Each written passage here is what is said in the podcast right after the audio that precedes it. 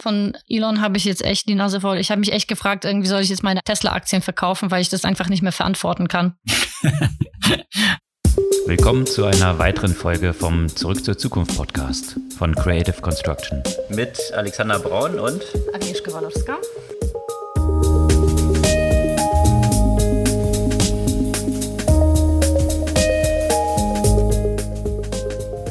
Was gab's Neues letzte Woche? Ich glaube, in keiner Woche war ich so genervt von Tesla wie in der vergangenen Woche.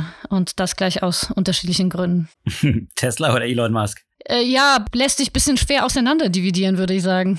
Ja, da gab's äh, ganze Reihe Themen rund um Krypto, wo Elon Musk mal wieder für Schlagzeilen gesorgt hat. Da können wir ein bisschen tiefer einsteigen, was dort passiert mhm. ist. Und auch sonst einiges an Kryptothemen. Absolut. Und was Tesla angeht, nicht nur das Thema Krypto, das war ja schon eine der Themen, die bei mir auf Unmut gestoßen sind, sondern auch ein, ein sehr interessanter, langer Beitrag zu Ähnlichkeiten von Tesla und Apple und Stichwort Stichwort geschlossene Ökosysteme. Das vertiefen wir auch noch ein bisschen. Okay. Rund um Ökosysteme gab es ja dann auch noch interessante News rund um Multitasking hm. im Kontext von Remote mhm. Work. Da gab es eine interessante Studie. Und warum geschlossene Ökosysteme? Weil natürlich die Studie sehr gut von einem Ökosystem namens Microsoft gemacht werden konnte.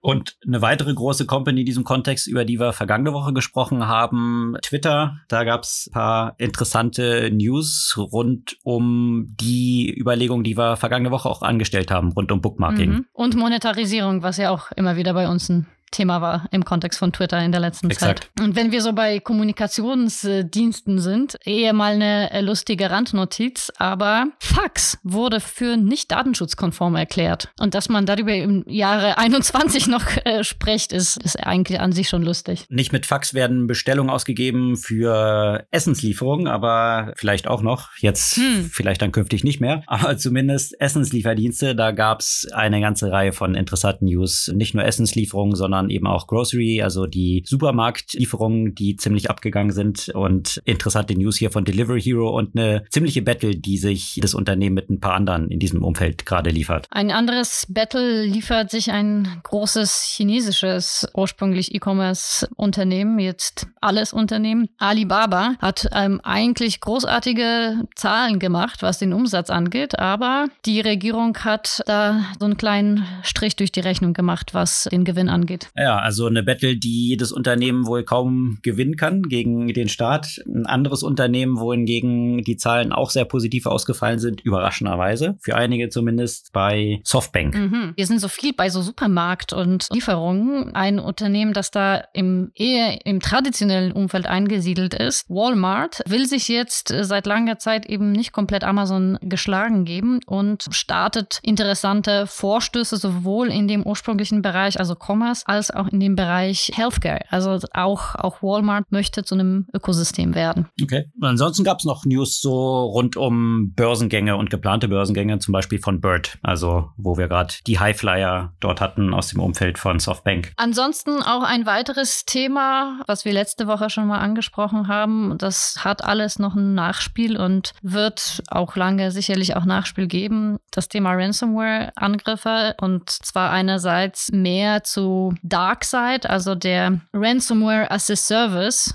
Gruppe, könnte man sagen, die für den Pipeline-Hack zuständig ist, aber auch ein Angriff auf das irische Gesundheitssystem. Ja, das ist sicherlich eine sehr weitreichende News, wie auch Ransomware, wie ein privatwirtschaftliches Unternehmen betrieben ja. wird. Und die Konsequenzen können wir sicherlich dort noch ein bisschen vertiefen. Aber bevor wir im Detail in diese einzelnen Themen reinsteigen, nochmal die Erinnerung. Ihr könnt unseren Podcast gerne abonnieren oder vielmehr folgen. Einfach auf den Folgen-Button klicken und dann bekommt ihr ihn automatisch jeden Dienstag ganz früh am Morgen in eurem Podcast-Player der Wahl geliefert. Ja, Alex. Also ich muss sagen, als ich die Nachricht gelesen habe, dachte ich, ich falle vom Stuhl. Tesla hat aufgehört, Zahlungen für ihre Autos in Bitcoins anzunehmen mit der Erklärung, das wäre so schlecht für die Umwelt. Und ich dachte so, ey, das wusstet ihr aber da, als ihr Bitcoins für ein paar Milliarden gekauft habt, bestimmt nicht. Ja, das ist schon faszinierend äh, zu sehen, dass jemand wie Elon Musk, der so einen Hype kreiert dann auch rund um Bitcoin und auch Doge und noch andere Cryptocurrencies, vor drei Monaten anderthalb Milliarden, wahrscheinlich nach einer gewissen Due Diligence von Teslas Geld in Bitcoin investiert und dann drei Monate später rausfindet, wie Bitcoin funktioniert. Das ist dann schon etwas überraschend und ehrlich gesagt nicht so wirklich ernst zu nehmen. Also ich frage mich, müsste man den nicht eigentlich regulieren? Also, der, weil das ist ja eine, so eine Marktbeeinflussung in so einer Dimension. Das kann man kaum glauben, dass sowas möglich ist. Ja, das ist durchaus die Frage und äh, einzelne Antwort-Tweets, die dann darauf gab, die genau in diese Richtung auch gehen, dass dann halt gesagt wurde, die SEC sollte sich Tesla und Elon Musk mal genauer anschauen. Das hat sie auch schon ein paar Mal getan und Elon Musk hat ja auch schon von der SEC ziemliche Strafen aufgebrummt bekommen. Das scheint ihn aber nicht weiter abzuschrecken. Jetzt ist natürlich hier die Frage, hat er jetzt so ein Pump-and-Dump betrieben, dass er Bitcoin erstmal hochgeredet hat, dann für 100 Millionen verkauft hat, also 100 Millionen Profit, die Tesla dann im letzten Quartalsergebnis verbuchen konnte aufgrund von Bitcoin. Äh, man kann aber davon ausgehen, dass Tesla tatsächlich diese restlichen, naja, gut eine Milliarde, die jetzt wahrscheinlich noch viel mehr wert sind, noch hält. Also da ist dann halt die Frage, ob man jetzt hier nachweisen kann, dass er die Märkte dort manipuliert hätte. Auf der anderen Seite hat er dann gleich so einen Tweet nachgeschickt, wo er gesagt hat, eigentlich Dogecoin ist jetzt wahrscheinlich die Sache und er hat sich das jetzt mal angeschaut und er arbeitet mit ein paar Leuten dran und Zitat, potentially promising.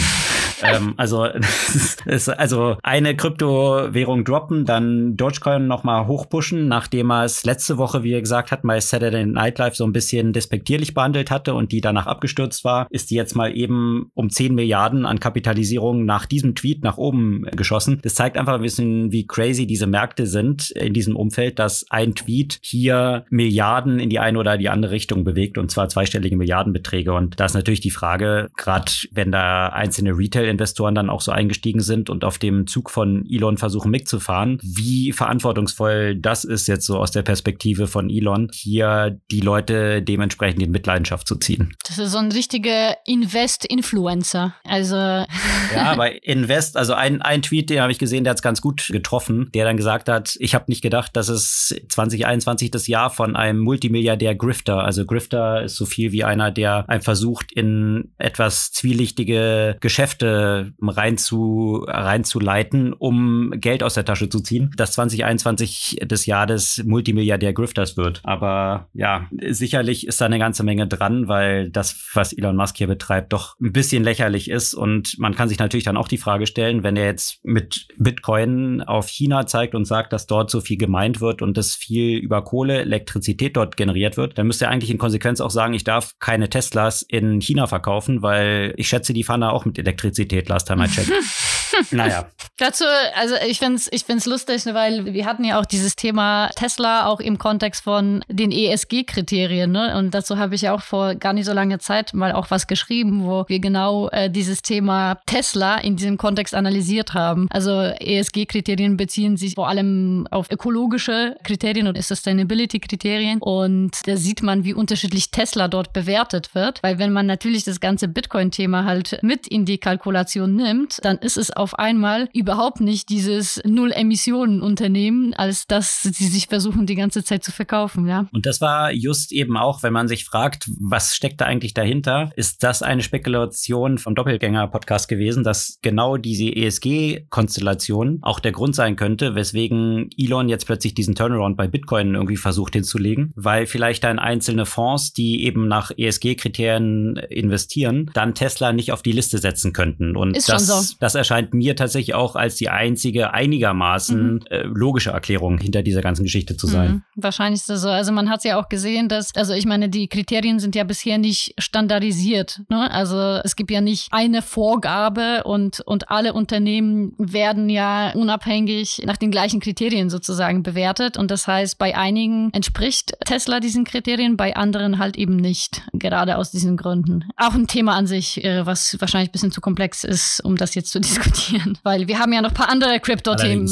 Exakt. Und die spielen sich interessanterweise jetzt, wo Elon Musk erklärt hat, dass er jetzt Dogecoin so effizient und energiesparend machen wird und das potentially promising ist, dass wir dort sicher sein können, dass das jetzt die nächste Währung der Welt wird, ist interessanterweise ja so ein ganzes Spektrum von lauter solchen Meme-Currencies. Also Dogecoin ist ja letztendlich nur so ein Jux-Currency gewesen, die jetzt irgendwie viele Milliarden wert ist. Jetzt ist eine ganze Kategorie von solchen Dog-Currencies entstanden. Ich wusste auch nicht von Shiba, es gibt Shiba-Coin, ja, und der wiederum auch an diesem Hund orientiert, Shiba, der hat auch vergangene Woche für ziemliche Schlagzeilen gesorgt. Und zwar hat der Entwickler von diesem Coin damals, als er den kreiert hat, 50 Prozent der verfügbaren Coins einfach mal Vitalik Buterin, also dem Entwickler oder Erfinder sozusagen der Ethereum Blockchain zugeordnet. Und die sind natürlich jetzt auch in der letzten Zeit kräftig an Wert gestiegen mhm. rund um diesen ganzen Meme-Hype, sodass diese 50 Prozent an Akira-Coins, ähm, die Vitalik Buterin hat, einen aktuellen Wert von 9 Milliarden Dollar hatten. So, und Vitalik Buterin hat sich jetzt entschieden, eine Milliarde davon an einen indischen Relief Fund zur Bekämpfung von Covid zu spenden. Im Unterschied zu Elon Musk, der immer sehr gerne das alles auf Twitter ankündigt und sich ziemlich laut auf die Brust trommelt für jeden Gedanken, den er so hat, hat es Vitalik Buterin gar nicht irgendwie erwähnt, aber ist identifiziert worden über Etherscan, dass er diese, diese eine Milliarde dort quasi gespendet hat. Jetzt ist natürlich so ein bisschen die Frage, wenn die jetzt diese eine Milliarde einlösen und das hat man auch schon gesehen in der Kursentwicklung, der Preis hat sich im ersten Schritt schon mal halbiert und wie viel tatsächlich dann noch übrig bleiben. Aber nichtdestotrotz finde ich das eine interessante Entwicklung und vielleicht auch so ein bisschen, ja, ich würde sagen, der Anti-Elon, eben Vitalik Buterin, dem glaube ich, das ganze Geld, was da so hinterhängt, ziemlich egal ist und er auch jetzt nicht die ganze Zeit immer am Rampenlicht stehen muss und der tollste von allen sein muss. Ich glaube, das ist ein leicht anderer Persönlichkeitstyp, aber ich bin gespannt, wie sich das dort dann weiterentwickelt. Die Hintergründe dessen, da posten wir auch ein paar Artikel dazu, was auch so die Grundprinzipien bei Ethereum und auch bei Vitalik Buterin sind, die tatsächlich, wenn man sich das durchlässt, in jedem Punkt genau das Gegenteil zu sein scheinen von dem, was Elon Musk so personifiziert. Also von daher ganz interessant, teilen wir auch ein paar Links und Artikel dazu, wenn ihr dort ein bisschen tiefer einsteigen wollt. Ja, wo man auch noch tiefer einsteigen äh, könnte, was das Thema Tesla und die Persönlichkeit von Elon Musk angeht. Äh, ein langer Beitrag bei der Washington Post das Tesla und Apple vergleicht und auch unter anderem die beiden Führungspersönlichkeiten Elon Musk und äh, Steve Jobs mit deren ja zweifelsfreien Genialität auf der einen Seite, ähm, aber auch genauso zweifelsfreien Arschloch sein auf der anderen Seite und wie ähnlich die, die Unternehmen auch sind von der gesamten Philosophie. Also letztendlich nennt der Beitrag Tesla iPhone on Wheels und das, äh, das trifft eigentlich auch ganz gut zu. Und der Beitrag zeigt eigentlich auch sehr gut auch die potenziellen Gefahren von so einem geschlossenen Ökosystem, das jetzt Tesla auch tatsächlich mit sich darstellt und mit den automatischen Updates, die auch schon zu, sagen wir mal, nicht gerade größter Zufriedenheit der Kunden zum Teil äh, geführt haben. Also zum Beispiel hat Tesla schon mal mit dem selbstfahrenden Upgrade erstmal mit ähm, einer ganzen Menge von äh, Testern äh, gestartet, den sie dann auf einmal zum Teil die Rechte dann wiederum entzogen hat, ohne sie groß zu informieren. Oder über ein äh, bestimmtes Update hat zum Beispiel jemand plötzlich festgestellt, äh, dass die Entfernung oder die, die Entfernung, die nach einer Ladung zurückgelegt werden soll, sich verringert hat und die Ladezeit sich ausgedehnt hat. Erst als er danach geforscht hat, äh, hat er eine Information bekommen, dass es daran liegt, äh, dass das wohl die Batterie schonen sollte und so weiter. Also das heißt, dass man auf der einen Seite dieses sicherlich coole Ökosystem hat, wo Software und Hardware alles letztendlich zusammenpasst, alles aus einem Guss ist und du hast diese Einfachheit durch die automatischen Updates und so weiter, genauso wie in einem iPhone. Auf der anderen Seite bist du ein Stück weit als Nutzerin ja entmündigt, weil, äh, weil das ja quasi auch alles automatisch und ungefragt kommt und du hast keine Möglichkeiten, das dann ja auch rückgängig zu machen, wenn so ein Update äh, schon mal installiert wurde.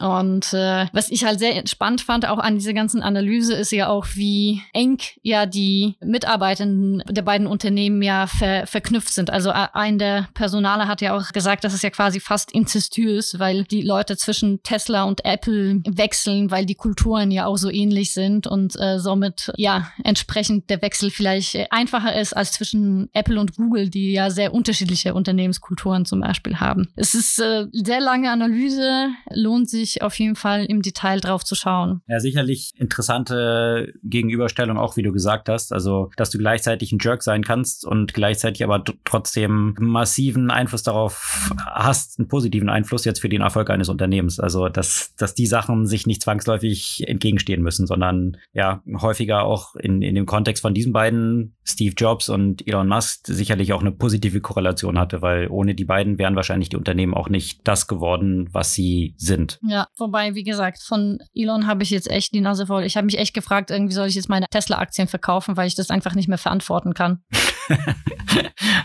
also aus der Überzeugung, ja. ja. gut. Welche Bewertung die jetzt schon haben, da hätte ich die schon, ich hatte die ja schon lange mal zwischendurch verkauft, aber ich glaube, mittlerweile ist natürlich auch so eine Diskussion dann entstanden, wo viele, gerade viele Krypto-Jünger, jetzt ihn plötzlich auch als Feind auserkoren haben, dass er dort diesen Pump and Dump irgendwie so zu machen scheint mit, mit Cryptocurrencies und eigentlich anscheinend offenbar nicht wirklich verstanden hat, wie Bitcoin funktioniert. Und ich glaube, er hat sich da eine ganze Menge Feinde gemacht. Mhm. Frag mich, wie lange er gerade bei so eingefleischten immer noch so als der Heilsbringer gesehen werden wird. Schauen wir mal. Ja, lass uns mal nicht so viel Zeit nur mit Elon verbringen. Wir hatten noch ein paar andere Themen. Absolut. Das ging auch um ein geschlossenes Ökosystem im Kontext von Teams, richtig? Ja, genau. In dem Fall war es natürlich interessant, so ein Ökosystem zu haben. Also Microsoft würde ich natürlich bei weitem nicht als so ein geschlossenes Ökosystem äh, betrachten wie ein Apple oder auch ein Tesla. Aber diese Tatsache, dass die ja quasi für das ganze Arbeitsumgebung ein gesamthaftes Ökosystem bieten, hat es denen ermöglicht, eine ganz gute Studie zum Thema Multitasking zu machen. Also sie haben haben letztendlich äh, basierend auf den anonymisierten Daten, die sie ja tracken, haben sie ja geguckt, wie viele äh, Menschen während der Videokonferenzen, also auf Teams, irgendwelche anderen Sachen aufgemacht haben, ja. Und das ist ja quasi fast durchgängig der Fall, was jetzt eigentlich wenig überraschend ist. Ne? Man hat ja auch festgestellt, dass Multitasking besonders häufig vorkommt während der Termine, die lange dauern und viele Menschen partizipieren und besonders häufig bei Regelterminen, also regelmäßig stattfindenden Terminen und natürlich ja auch bei den Terminen, die äh, früh am Morgen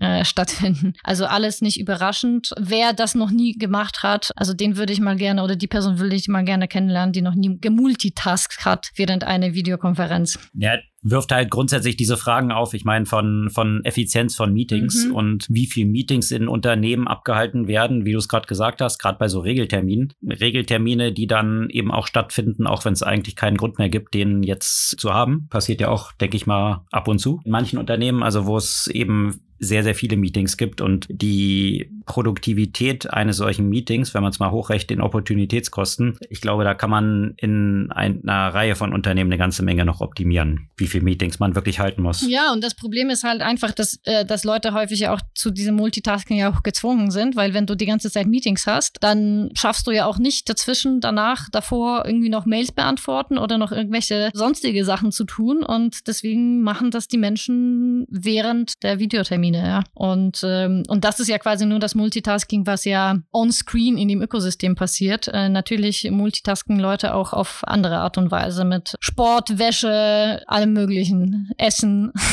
weil mhm irgendwie muss man das ja alles unter einen Hut bringen. Und so sind entsprechend ja auch die Ergebnisse der Studie. Die kann man sich dann natürlich ja auch im Detail anschauen. Also es ist alles nicht wahnsinnig überraschend, aber verdeutlicht natürlich die Problematik und die Zoom-Fatigue, äh, wie sich das nennt, oder halt auch Teams, Teams-Fatigue, die sich ergibt, weil natürlich auch Multitasking grundsätzlich für Menschen ja auch zusätzlich anstrengend ist. Zusätzlich zu dieser Anstrengung, die sowieso durch diese Videokonferenzen ja auch erfolgt. Das Interessante daran finde ich aber auch, dass, ich meine, abgesehen von den Aspekt in Nicht-Corona-Zeiten Meetings zu haben und wie sinnvoll sehr, sehr viele Meetings sind. Und das ist ja ein Thema für sich. Aber jetzt natürlich in Corona-Zeit nochmal auch eine bestimmte Identität in einem Unternehmen aufrechtzuerhalten, Zusammenhalt zwischen den Mitarbeitern. Das ist ja dann auch so ein Thema, wenn man die Kollegen und Kolleginnen nie sieht, natürlich auch mit so einem Grund ist, weswegen dann häufig auch irgendwie Meetings gehalten werden, damit man die anderen noch sieht, weil man auch wiederum in Studien gesehen hat, dass so die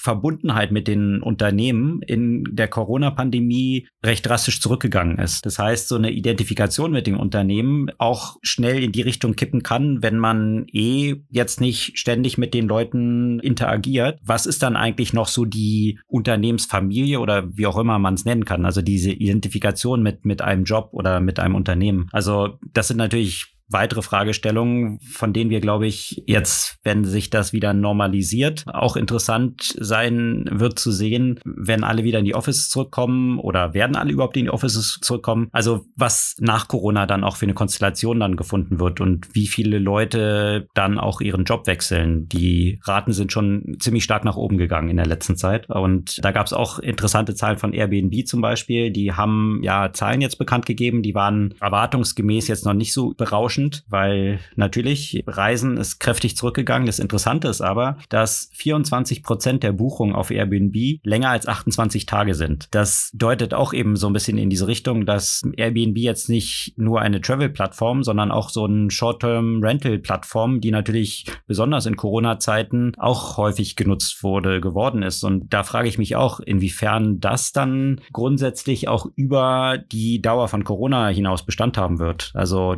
A, unterschiedliches Arbeitsverhalten, ja, auch von unterschiedlichen Orten zu arbeiten und Airbnb jetzt nicht nur als so eine Urlaubsplattform äh, zu sehen, sondern eben einfach allgemeine Rental-Plattform, wo man mehr Flexibilität realisieren kann von dem, von dem Aufenthaltsort. Ja, apropos Fun Fact, Corona, das langsam nachlässt. In den USA gab es ja auch schon die Ankündigung, dass äh, Geimpfte keine Masken tragen müssen. Die Frage, wie man das genau überprüfen soll, ist eine andere. Aber weißt du, welche Produkt auf einmal ordentlich nach oben gegangen ist in den Verkaufszahlen. You tell me. Lippenstifte. Hm. Hast du vermutlich noch nicht versucht, einen Lippenstift unter der Maske zu tragen, aber ich durchaus und das habe ich auch sonst nicht so. ähm, und äh, das ist natürlich äh, relativ witzlos äh, und und jetzt, wo, wo das mit den Masken punktuell nachlässt äh, oder nachlassen kann, gehen die gehen die Lippenstiftverkäufe nach oben. Hm. Naja, vielleicht entsteht da eine Knappheit an Lippenstiften wie, wie beim Klopapier. So Knappheit, ja, in vielen Märkten, also von Chips angefangen, weswegen ganze Unternehmensbereiche runtergefahren wurden in der Automobilproduktion in vielen Bereichen. Also ist schon ziemlich drastisch zu sehen. Die Inflationsentwicklung gab es ja auch Zahlen letzte Woche und wie viele Unternehmen jetzt auch versuchen, Mitarbeiter einzustellen in den USA und eben von McDonald's über Amazon gar nicht genug Mitarbeiter finden, obwohl die Arbeitslosigkeit ziemlich hoch ist. Also das sind sehr interessante Verwerfungen, die dort gerade sich so abspielen und die sich auch jetzt über Lohnerhöhungen in diese Richtung auswirken, dass wahrscheinlich die Inflation auch noch weiter ansteigen wird. Und das hat man eben vergangene Woche auch gesehen. Also interessant, wie sich jetzt die Normalisierung aus dieser Corona-Pandemie herauskommt, so entwickeln wird für die Gesamtwirtschaft. Wir hatten ja vergangene Woche von ja einer Akquisition von Twitter berichtet. Die haben ein Unternehmen gekauft, wo ein von uns beiden, glaube ich, ziemlich geliebter Service mhm. zugehört, der leider innerhalb von wenigen Tagen dann abgeschaltet wurde. Und wir hatten dann so einen Vergleich aufgemacht gemacht zu Yahoo und der Akquisition von Delicious, diesem Social Bookmarking Service vor, naja, 2007, 2008 rum, vor ein paar Jahren. Und jetzt hat interessanterweise Twitter noch nicht offiziell bekannt gegeben, aber es ist durchgesickert, dass sie einen Bookmarking-Service dort äh, etablieren wollen. Also man kann ja innerhalb von Twitter jetzt schon Bookmarks erstellen. Man kann die aber jetzt noch nicht nach Text oder bestimmten Gruppen zuordnen. Und das ist jetzt durchgesickert, dass Twitter das plant und noch ein paar andere Premium-Features, die sie dann in einen bezahlten Service mit einer monatlichen Abogebühr von 2,99 Dollar lancieren wollen. Das finde ich eine ganz interessante Entwicklung, gerade vor dem Hintergrund, dass wir diese Parallelen ja vergangene Woche auch beleuchtet hatten und was dort eigentlich noch so für Relevanz fehlt, innerhalb von Twitter Relevanz auch mit Bookmarks entsprechend aufzubauen, was ja ein super gutes Einfallstor ist, zu identifizieren, was die Leute interessiert und darauf dann auch eine Content-Kuration dann eigentlich zu ermöglichen. Ja, und apropos hier nochmal Nuzzle, ja. Ich wusste ehrlich gesagt erstmal nicht, was ich jetzt machen soll. Wie soll ich denn an meine Nachrichten kommen? Ich bin, ich habe mich so an, diesen, an dieses dieses Tool gewöhnt. Was nutzt du jetzt statt Nuzzle? Mhm. Ja, mir fehlt es tatsächlich auch total. Also vielleicht nochmal ganz kurz zusammengefasst. Nuzzle war ein Service, der auf Twitter aufsetzte. Man konnte seinen Account damit verknüpfen und dann hat es. Er hat Twitter relevant gemacht. genau, hat eigentlich dieses ganze Noise, was auf Twitter ja so ist, wo man endlos scrollen muss und alle Leute sich da über irgendwelche Themen auslassen, die einen eigentlich gar nicht interessieren. Durch die Aggregation von Artikeln, die am meisten von den Leuten getwittert wurden, denen man folgt, die Artikel nach oben gespült. Und das ist ein super relevantes, super hilfreiches Tool gewesen mit einem sehr, sehr einfachen Algorithmus. Einfach nur zu schauen, welche Artikel am häufigsten getwittert wurden. Und ja, das fehlt mir tatsächlich auch total. Also ich habe darüber ja meinen Feed zu kuratiert gehabt, dass ich dort eben die entsprechenden Leute drin hatte. Ich verbringe jetzt tatsächlich mehr Zeit auf Twitter, Aha. weil ich eben ja, was ja durchaus beabsichtigter Move dann von Twitter ist, weil ich eben jetzt versuche, die Artikel leider mit etwas weniger Effizienz dort zu finden, die für mich auch über Nuzzle dann halt immer relevant waren. Und eine Reihe von Newslettern, die ich eben abonniert habe, die für mich auch immer ein sehr guter Filter sind aus unterschiedlichen Quellen, unterschiedliche Newsletter, die ich sehr relevant finde. Aber tatsächlich, mir fehlt Nuzzle total. Ich hoffe, dass es möglichst schnell in Twitter integriert ist, weil ja,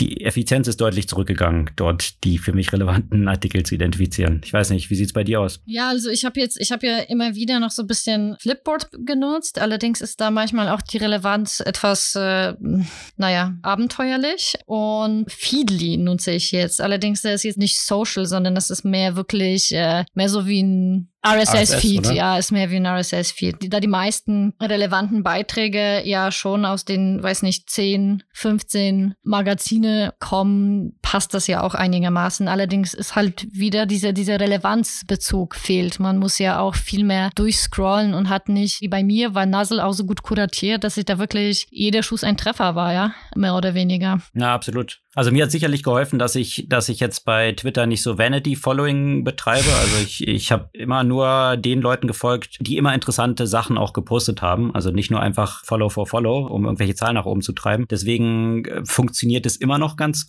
gut, relativ gesehen, aber natürlich deutlich schlechter. Sonst Pocket nutze ich eben noch. Das finde ich noch ein Tool, was ganz gut funktioniert, aber, aber auch mehr zum Discovery. Bookmark selber. Ja. Diese, eben, das Discovery haben sie ja dort auch integriert. Ich finde es aber mhm, grottig. Furchtbar. Also ich verstehe nicht, wie schlecht man sowas machen kann. Also gerade noch bei Produkten, die äh, wie Pocket jetzt auch bezahlt sind, also Premium-Produkte. Ja, da bin ich echt noch ein bisschen ratlos, wie schlecht man Discovery heutzutage noch machen kann, obwohl der Algorithmus eigentlich ein sehr einfacher ist. Mhm. Ja, und obwohl, ich meine, ich, so wie du bei Pocket verschlagt wurde ich ja auch so viel, also dass man ja eigentlich ja auch schon dadurch, ich meine, ich mache ja die ganze Arbeit. Man müsste eigentlich nur die, die Verschlag, meine Verschlagwortung nutzen.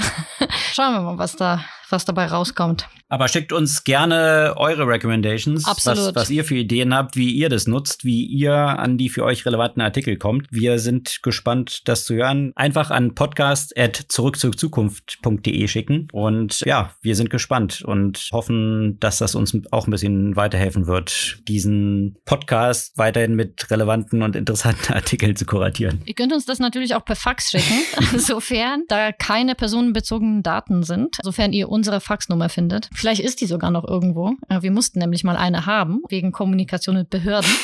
äh, äh, auf jeden Fall interessante, wirklich nur eine Randnotiz. Fax darf nicht mehr für personenbezogene Daten verwendet werden, sagt Bremer Landesdatenschutzbeauftragte. Also Fax entspricht nicht den DSGVO-Regeln, was mich natürlich sehr freut. Auf der anderen Seite denke ich mir, wirklich müssen wir im Jahr 2021 vom Fax sprechen, aber ja, hält sich wirklich immer noch hartnäckig. Ja, ich bin vor allem gespannt, was diese Entscheidung dann bedeutet, weil wenn du jetzt sagst, das hat die Bremer Datenschutzbeauftragte entschieden, viel in diesem juristischen Kontext, gerade Anwaltskanzleien, die mit Mandanten kommunizieren oder auch mit Gerichten kommunizieren, läuft tatsächlich ja noch über Fax ab. Also ich kenne eine ganze Reihe von, von Anwaltskanzleien, die nur Fax tatsächlich als so eine rechtsverbindliche Kommunikationsform sehen. Hm. Also da bin ich auch gespannt, was das das dann bedeutet, wenn eigentlich dieser Weg jetzt aus DSGVO-Gründen nicht mehr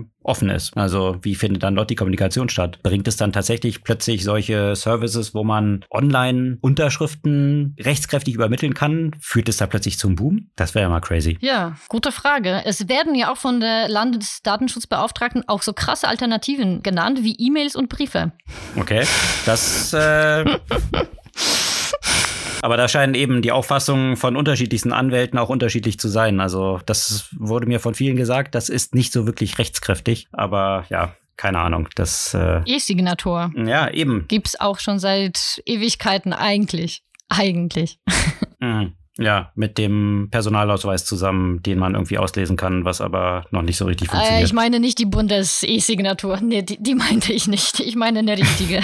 aber genau, nächstes Thema. Genau, es hat jetzt nicht so sehr mit Faxen zu tun, es sei denn, man bestellt Essen noch per Fax. Aber die Lieferdienste, die in Deutschland so unterwegs sind, die hatten sich ja in der letzten Zeit ziemlich reduziert. Und zwar der bekannteste Player in diesem Umfeld, Deliver Hero, hatte ja sein Geschäft tatsächlich an Take takeaway verkauft, also ist dann alles in Lieferando aufgegangen. Vor einigen Jahren hat man ja noch eine Fülle von unterschiedlichsten Diensten da gesehen und plötzlich hat man nur noch Lieferando gehabt, mit der Konsequenz, dass die Qualität ein Desaster wurde. Ich kann es nicht anders formulieren. Also wenn man Lieferando genutzt hat, also sowohl die App Usability ein Desaster, als auch die Restaurants, die da in der Regel drauf waren. Die Restaurants, wo man eigentlich bestellen wollte, die waren dort eben nicht mehr drauf. Und jetzt hatte dann vor jetzt gut einem Jahr oder so ein finnisches Unternehmen den Markt in Deutschland wieder attackiert wollt. Interessanterweise wiederum mit einer Finanzierung von Lukas Gadowski, der damals ja auch schon Deliver Hero angeschoben hatte. Und jetzt gibt es interessante News aus dem Hause Deliver Hero. Und zwar haben die jetzt bekannt gegeben, dass sie in Deutschland wieder starten. Und das hat zum Hintergrund, dass als sie ihr Geschäft damals an Takeaway verkauft haben, eine zwei Jahre Sperrfrist vereinbart Aha. wurde, in der Deliver Hero nicht im deutschen Markt als Wettbewerber auftreten darf. Und ziemlich pünktlich mit dem Auslaufen dieser Frist im April, jetzt haben wir Mai, haben sie bekannt gegeben, dass sie jetzt in den deutschen Markt wieder reingehen und gleich auf ziemlich breiter Front. Nicht nur Essenslieferungen, sondern gleich das nächste Hype-Thema rund um Supermarktlieferungen, die mit Gorillas jetzt ja einen ziemlichen Boom erlebt haben, diesen Markt auch gleich mit attackieren. Und das dann wohlgemerkt, aber nicht in zehn Minuten, sondern, rate mal, in sieben?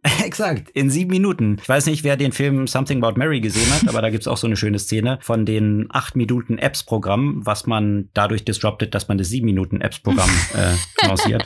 Das scheint jetzt äh, Deliver Hero auch zu machen. Da gab es eine Reihe von Interviews, die ich verlinke mir gerne, die ich nur empfehlen kann, weil ja Niklas Östberg sich dort ziemlich abfällig über Gorillas äußert oder zumindest in der Form, dass er gefragt wurde, warum sie nicht Gorillas akquirieren. Und da hat er halt gesagt, naja, wenn jetzt ein paar Millionen kosten würden, dann vielleicht, aber die sind schon mit einer Milliarde bewertet und es gibt sehr wenig, was sie wirklich von Gorillas lernen könnten. Das ist ein ganz einfacher Service, den in zehn Minuten Sachen auszuliefern ist einfach und da steckt er lieber zehn Millionen in das eigene Geschäft zum Aufbau hin und dann kommt er in fünf Monaten an den gleichen Punkt. Würde ich sagen, ist ein ziemlich vollgenommener Mund, aber ich kann mir vorstellen, dass dort natürlich auch dahinter steckt, wenn man, wenn man sich so Blitzscaling anschaut und Blitzscaling funktioniert ja in diese Richtung, dass man halt sagt, ich versuche so viel Geld zu raisen wie möglich und damit ist den Wettbewerb schwer zu machen, überhaupt noch in meinen Markt einzudringen. Und das scheint Gorillas ja zu betreiben. Also man munkelt jetzt vor kurzem von einer nächsten Finanzierungsrunde, wo sie 500 Millionen zu einer 5 Milliarden Bewertung oder 6 Milliarden Dollar Bewertung aufnehmen wollen. Ich kann mir vorstellen, dass es zeitlich durchaus einen Zusammenhang gibt, dass Deliver Hero jetzt so aggressiv Richtung Gorillas schießt, weil das natürlich auch so ein bisschen die Firepower von Gorillas reduzieren könnte, wenn sie dann nicht mehr zu so einer Bewertung so viel Geld raisen könnten. Also so ein bisschen quer zu schießen in dieses Blitzscaling-Thema, also reinzugrätschen, weil es ihnen dann selber das günstiger macht, in diesen Markt noch reinzukommen. Also ich bin mal gespannt, wie sich das entwickelt. Ein ähnlicher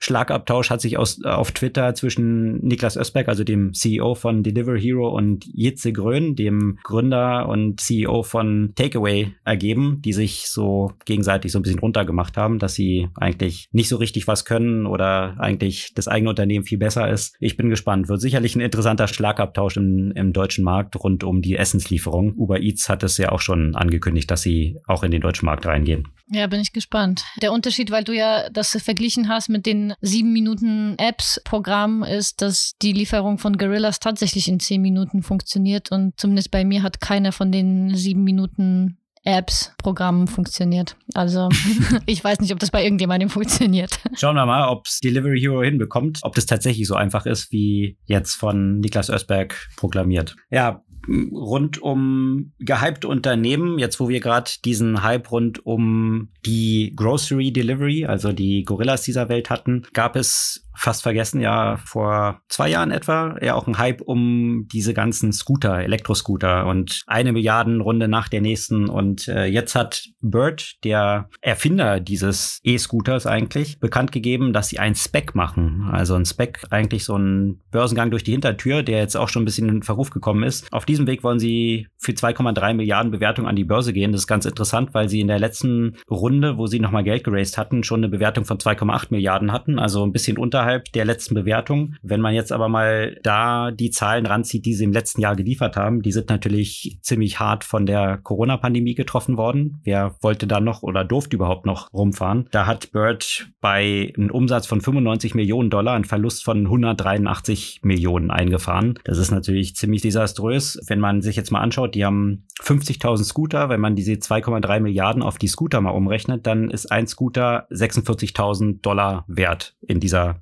aktuellen Marktbewertung. Ich bin mal gespannt, wie lang da der Lifecycle von so einem Scooter sein muss, um tatsächlich diese 46.000 irgendwie zu erwirtschaften. I don't know. Ich weiß nicht, ob das so erfolgsversprechend ist. Bin mal gespannt, wie dieser Aspekt dann an die Börse geht. Da gab es ja auch in der vergangenen Woche auch einen langen Beitrag eben zum Thema Bags und ob das ja eigentlich nicht der Trend eigentlich schon vorbei sein müsste. Irgendwie so ganz koscher erscheint mir das Ganze nicht. Naja, es sind halt, wir hatten es ja auch schon ein paar Mal diskutiert, häufig Unternehmen, die noch sehr jung sind und noch ja ein sehr beschränkt bestätigtes Geschäftsmodell haben und da das Risiko von den Venture Capitalists schon früher an die Börse auszulagern als über den regulären Börsengang gibt ja eigentlich schon Indikationen, dass die VCs wahrscheinlich nicht so richtig an das Modell glauben, weil warum sollten sie sonst Upward Potential, was sie über einen normalen Börsengang hätten, aufgeben, indem sie es früher an die Börse bringen? Es ergibt eigentlich nicht so richtig Sinn und von daher ja, ich weiß nicht, ich wäre bei diesen Themen etwas vorsichtig bei solchen über Spec gelaunchten und wenn man sich so die Historie von den Unternehmen anschaut, die in der letzten Zeit auf diesem Weg an die Börse gegangen sind, sind die schon etwas durchwachsen, um es mal vorsichtig auszudrücken. Und gerade in der letzten Woche sind ja viele Bewertungen vor dem Hintergrund dieses Anstiegs der Inflation ziemlich unter die Räder gekommen und da sind diese ganzen via Spec lancierten Unternehmen natürlich ganz vorne mit dabei, die kräftig an Wert verloren haben. Und Deutschland sollte jetzt ja auch mein Auto.de an die Börse gehen. Die haben ihren Börsengang jetzt erstmal verschoben vor dem Hintergrund der etwas eingetrübten Stimmung an den Märkten und die Specs leiden da sicherlich auch kräftig drunter. Wer aber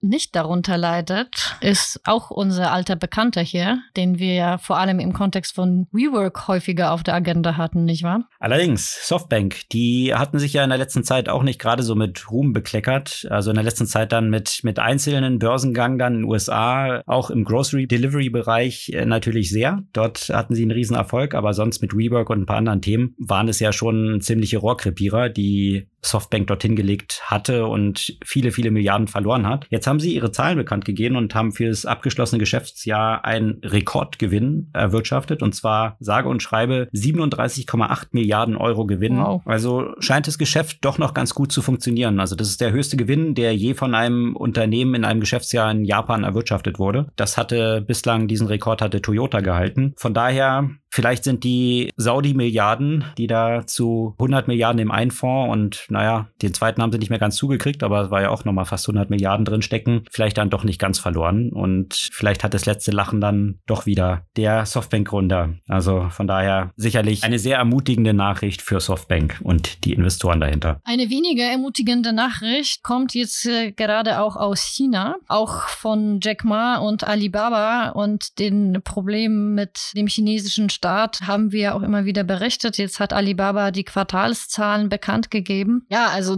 umsatztechnisch ist es wunderbar. Also im Vergleich zum Vorjahr 64 Prozent nach oben. Aber Alibaba hat das erste Mal seit überhaupt haben sie einen Verlust anmelden müssen. Und äh, zwar aufgrund der Strafe, die, der Antitrust-Strafe, die, die gegen sie verhängt wurde. Und ja, das hat dazu geführt, dass der ganze Gewinn flutsch ist. Und damit zeigt natürlich ja auch der Staat, ja, wer am längeren Hebel sitzt. Ja, und vor diesem Hintergrund hatte die Aktie von Alibaba natürlich schon ja über das letzte Jahr seit sich abzeichnete, ja. dass Alibaba oder Jack Ma da so in etwas unsicheren Gewässern, was die Regierung angeht, mal vorsichtig zu formulieren ist. Also wenn ich mir jetzt anschaue, im Oktober letzten Jahres, da war ja dann der Börsengang abgeblasen worden sehr kurzfristig von der Ant Financial Group, was der größte Börsengang aller Zeiten werden sollte. Und seitdem hat sich die Aktie naja, fast halbiert, aber sehr stark nach unten ist sie jetzt nicht mehr gegangen. Ich glaube, alle haben jetzt schon damit gerechnet. Die Strafzahlung war ja auch schon angekündigt. Ich glaube,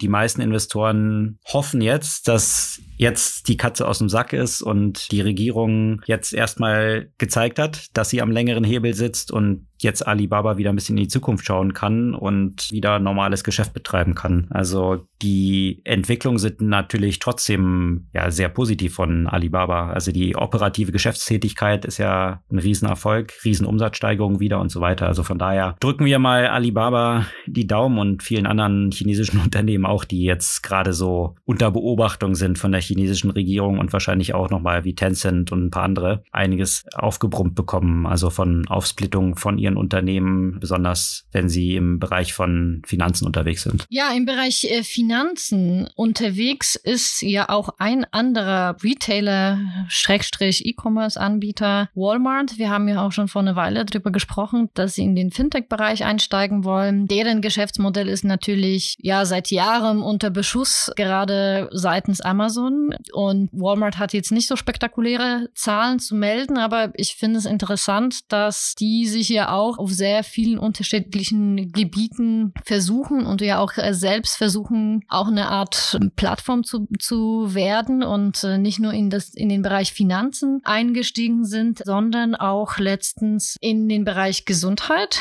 haben zum Beispiel einen Telehealth-Anbieter gekauft und äh, wollen diese Leistung hier auch mit anbieten, sind ja auch in diesem Umfeld ja auch seit, seit einer Weile schon unterwegs. Äh, und auf der anderen Seite äh, versuchen sie ja auch stärker ihre E-Commerce-Möglichkeiten zu, zu erweitern und haben ein israelisches Startup, Zkit, gekauft. Und zwar ist es ein Startup, der Menschen helfen soll, die Sachen, die sie online kaufen, einfach besser anzuprobieren. Im Sinne von nicht nur vom Fitting, nicht nur vom, vom wirklich, äh, welche Größe benötige ich, wie der deutsche Startup, der vor nicht so langer Zeit äh, auch äh, verkauft wurde, Fit Analytics, die von Snap gekauft wurden, sondern ja auch tatsächlich sollen sie es ermöglichen, dass man die Klamotten an dem eigenen Körper sieht. Also dass man Bild hochladen kann und die Parameter angibt und dann sieht man ja auch noch ein bisschen mehr als einfach nur die Größe. Und das soll Walmart eine bessere Möglichkeit geben, gerade in dem Fashion Shopping ja auch stärker durchzustarten. Also bin ich mal gespannt. Natürlich ist es schon ein Uphill Struggle,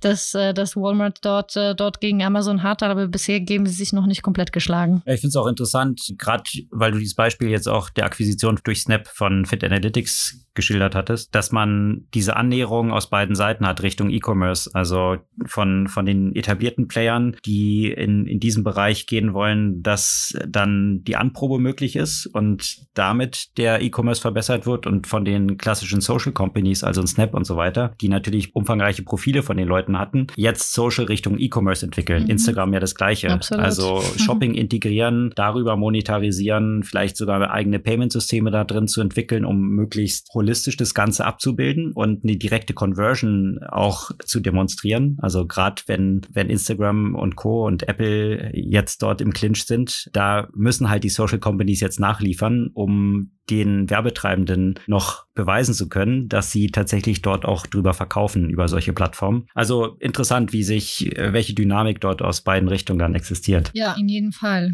Und wenn wir von einer interessanten Dynamik sprechen, die gibt es ja auch in einem ganz anderen Bereich. Äh, letzte Woche auch schon erwähnt, das Thema Hackerangriff, Ransomware-Angriff auf die Pipeline in USA. Das Ganze geht natürlich deutlich weiter mit äh, jetzt einigen Analysen, äh, mit mehr Informationen darüber, wer dahinter steht. Und ja, also der Begriff Ransomware as a Service äh, war mir vorher noch nicht so bekannt. Ich weiß nicht, wie es dir geht, aber es ist echt Wahnsinn, mit welcher Professionalität dieses ja, Unternehmen ja quasi geführt wurde. Da gab es einen langen Artikel dazu, der das so ein bisschen dargestellt hat, ne? wie man sich bei denen bewerben kann und dann ein ganzes Toolkit von Software-Tools in Anführungsstrichen bekommt und selbst dann partizipieren kann und dann bestimmten Share einfach nur abgeben muss an das Unternehmen, das Ransomware-Unternehmen dahinter sozusagen. Ne? Genau. Ne? Also wie eine klassische Corporation geführt. Ja, inklusive auch Kundenhotline und so weiter. Ne? Also für die Opfer sozusagen, dass man sich dann ja auch entsprechend genauer informieren kann, was man dann so zu tun hat. Was ich auch lustig finde, dass sie so versucht haben, so ein bisschen so einen auf Social zu machen und, und mit, mit der Ansage, die, die greifen keine öffentlichen Institutionen, auch keine Schulen und Krankenhäuser an und haben sogar versucht, Teil der Beute zu spenden, was aber abgewiesen wurde,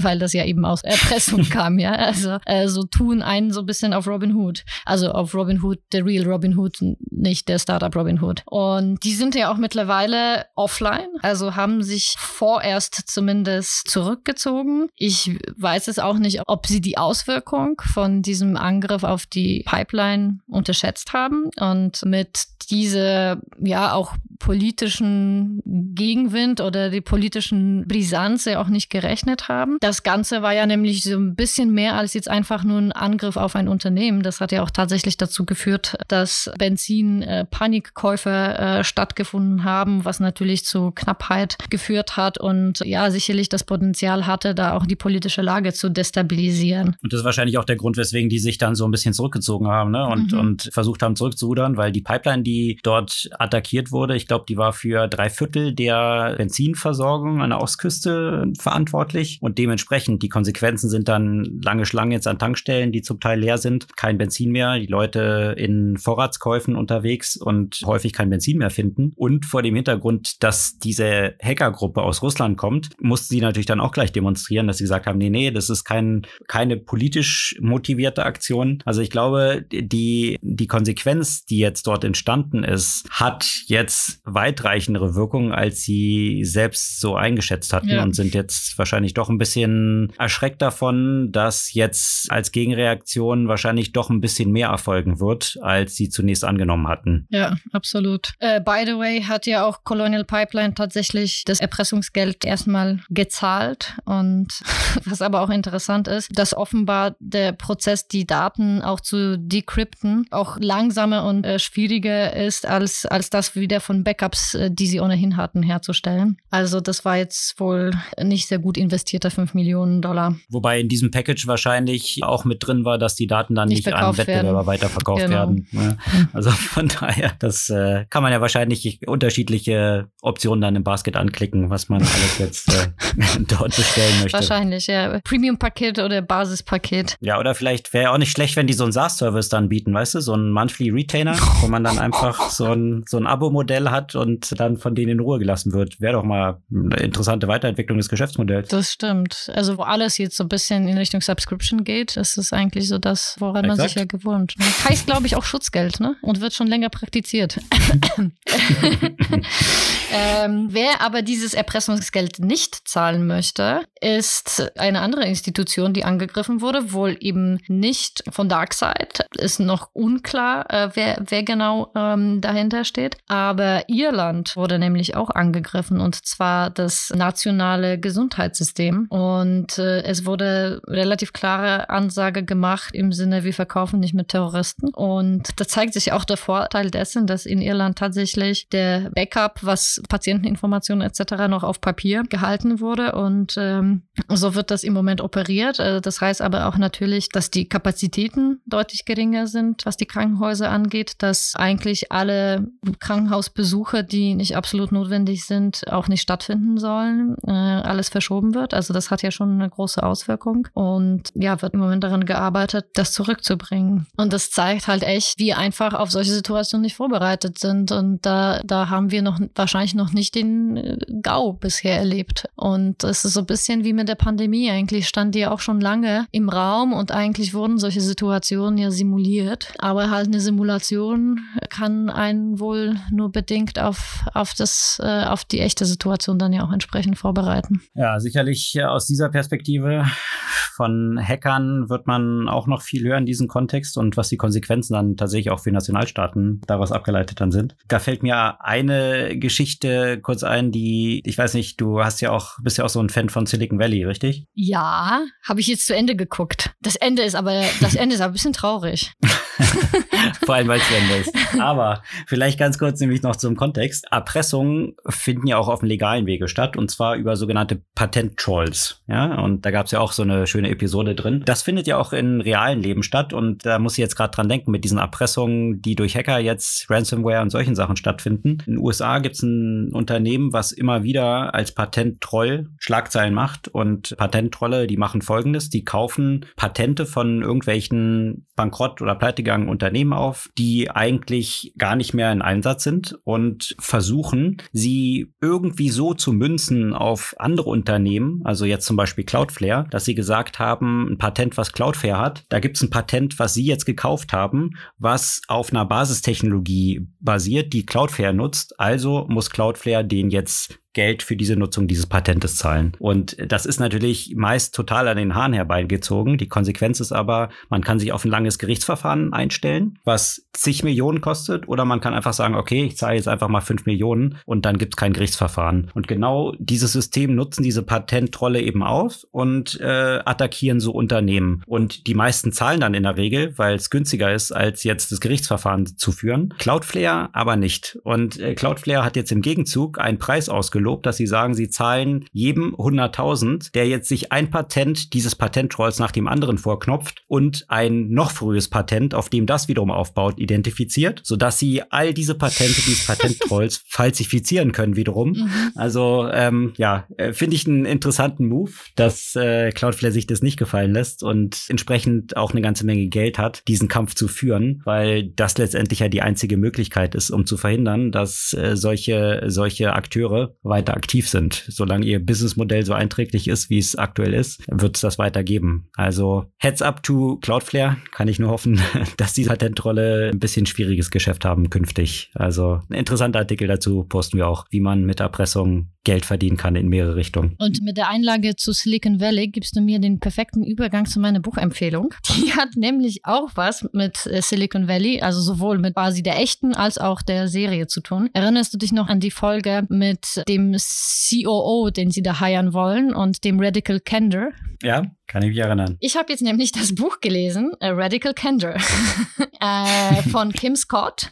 Und äh, die, äh, zwar die aktualisierte äh, Ausgabe, in der ja auch schon die Referenz zu, äh, die, zu, die Rückreferenz zu Silicon Valley, also zu der Serie ja auch tatsächlich erwähnt wurde. Und ich kann es auf jeden Fall sehr empfehlen, weil was man dort auch wirklich liest, ist dieses, dieses Radical Candor wurde ja auch häufig dazu genutzt, um einfach Arschloch zu sein. Gerade wie man jetzt an dieser Silicon Valley äh, Beispiel sieht und auch ein bisschen, wenn man sich solche Führungspersönlichkeiten wie Steve Jobs und Elon Musk ja auch anschaut. Aber ähm, es bringt sehr viele interessante Aspekte, was Führung, Feedbackkultur, Unternehmenskultur und so weiter angeht. Und ja, und dieses äh, radikal heißt eben nicht Aggression, sondern radical candor bedeutet ähm, challenge directly, but care personally. Also diese Kombination von diesen beiden Aspekten sowohl bei Lob als auch bei der Kritik und äh, wie man das anwenden könnte und sollte und was so die Schwierigkeiten ja auch damit sind. Ich glaube grundsätzlich, dass dieser Ansatz, diese, diese Philosophie eine sicherlich bessere ist für eine Unternehmenskultur als ein Ansatz, niemals äh, direkt zu kritisieren und, und stattdessen äh, politisch ähm, im Hintergrund zu meckern oder zu sich zu beschweren. Aber es ist sicherlich nicht ganz einfach, richtig einzusetzen. Fordert sicherlich auch eine gewisse Reife von beiden Seiten. Also gerade wie du es beschrieben hast, ne? Also dass, dass es jetzt nicht von einer Managerin oder Manager als Entschuldigung dafür genommen wird, eben ein Arschloch zu sein, aber auch umgekehrt auch als Angestellter oder Angestellte damit umgehen zu können oder so, ne? Würde ich jetzt mal annehmen. Absolut. Ja, absolut. Aber auch auf der anderen Seite wirklich auch mit vielen Beispielen dafür, wie viel schwieriger es ist, für Frauen es zu praktizieren, weil, und da gibt es ja auch ein paar echt interessante Beispiele und Studien, die sie dort bringt, äh, wie viel schneller Frauen, wenn sie eben direkt Probleme ansprechen oder Kritik äußern, dass sie quasi sofort als aggressiv und so weiter wahrgenommen werden, im Gegensatz zu Männern, bei denen das akzeptiert wird. Also alles nicht sehr einfach. Aber umso mehr finde ich, dass das eigentlich jede Führungskraft lesen sollte. Dementsprechend die Buchempfehlung diese Woche, Radical Candor, How to Get What You Want by Saying What You Mean von Kim Scott. Das soll es für diese Woche gewesen sein. Sämtliche Artikel, über die wir gesprochen haben, verlinken wir wie immer auf unserer Podcast-Blog-Seite und in den Shownotes unseres Podcasts. Und wir freuen uns wie immer über euer Feedback, eure Kommentare, gerne auch per E-Mail, wie gesagt, an podcast.zurückzurzukunft.de und auch über die Bewertung unseres Podcasts auf eurer Podcast-Plattform. Wir hören uns kommende Woche wieder. Bis dann.